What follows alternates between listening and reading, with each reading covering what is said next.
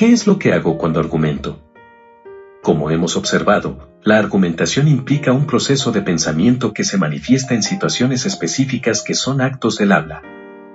Ahora bien, mediante este proceso debemos tener en mente, fundamentalmente, el establecimiento de una tesis, conclusión, y de premisas que sustentan o prueban la tesis, elementos que estructuran una argumentación y a los cuales nos referiremos más adelante. En la argumentación encontramos argumentos y contraargumentos. Por ejemplo, la tesis de Marta, como vimos, es que el sistema democrático es el más conveniente para una sociedad justa, de tal modo que lo primero que hizo esta alumna fue asentar esta tesis para no perderla de vista durante el proceso de su argumentación y para no desviarse de su tema. Pongamos un ejemplo de argumentación lógica de tipo deductivo, en el cual se obtienen elementos de prueba y de aceptabilidad a partir de las razones que aportan las premisas a la tesis. En una de sus investigaciones, el detective Sherlock Holmes se encuentra como evidencia de sus pesquisas con un sombrero muy grande de un supuesto delincuente, para saber a qué tipo de persona pertenece dicho sombrero, construye el siguiente argumento. Premisas o supuestos. 1. Este sombrero es grande. 2. Alguien es el propietario de este sombrero. 3. Los propietarios de sombreros grandes tienen cabezas grandes. 4. La gente de cabeza grande tiene el cerebro grande. Conclusión. 5. La gente de cerebro grande es muy intelectual. 6. Por tanto, el propietario de este sombrero es muy intelectual. Además de tener bien definida la tesis que defiende, la alumna de nuestro ejemplo debe procurar que la conclusión o tesis a la que pretende llegar se derive de manera lógica de sus premisas, utilizando buenas razones y evitando las malas razones, tales como falacias o razones equívocas. Además, para evitar estos equívocos, utilizará en sus actos de habla, palabras, términos, categorías adecuadas o proclives al tema que maneja. Por ejemplo, la noción de democracia implica el uso y conocimiento de una terminología apropiada, el propio concepto de democracia, libertad, derechos individuales, garantías, tolerancia, igualdad o equidad, y tantos otros. Asimismo, cuando argumenta debe favorecer la claridad en su exposición, evitando confusiones o distractors.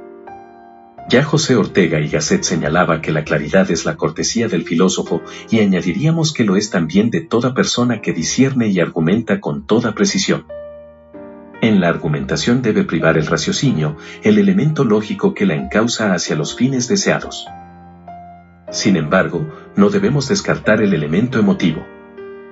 Marta, al defender su tesis en favor de la democracia, no puede evitar que en su discurso argumentativo se trasluzca cierta emoción al poner énfasis en sus afirmaciones y convicciones y al no perder de vista lo que dice Aristóteles en su retórica.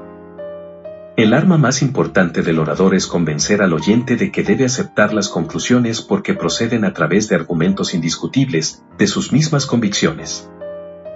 Otro aspecto de suma importancia que debemos tener en cuenta para contestar la pregunta, ¿qué es lo que hago cuando argumento? Es que una argumentación, en su carácter dialéctico, implica una confrontación de argumentos, en la que cada interlocutor defiende o se opone en alguna medida a una tesis de la cual se parte, esta confrontación debe conducirse de una manera ética y mesurada, evitando agresiones, descalificaciones o denostaciones.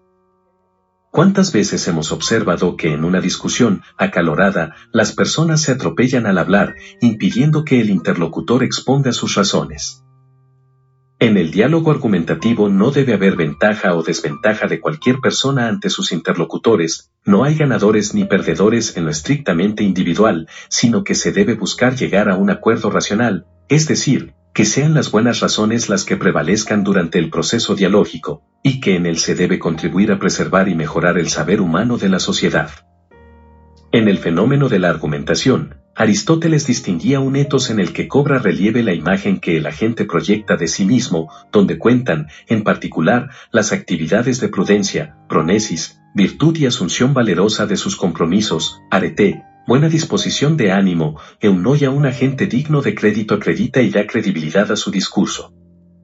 En el siglo XVIII, el siglo de la Ilustración que abrió las puertas hacia la modernidad, Voltaire decía, no estoy de acuerdo con tus ideas, pero daría la vida por tu derecho a expresarlas.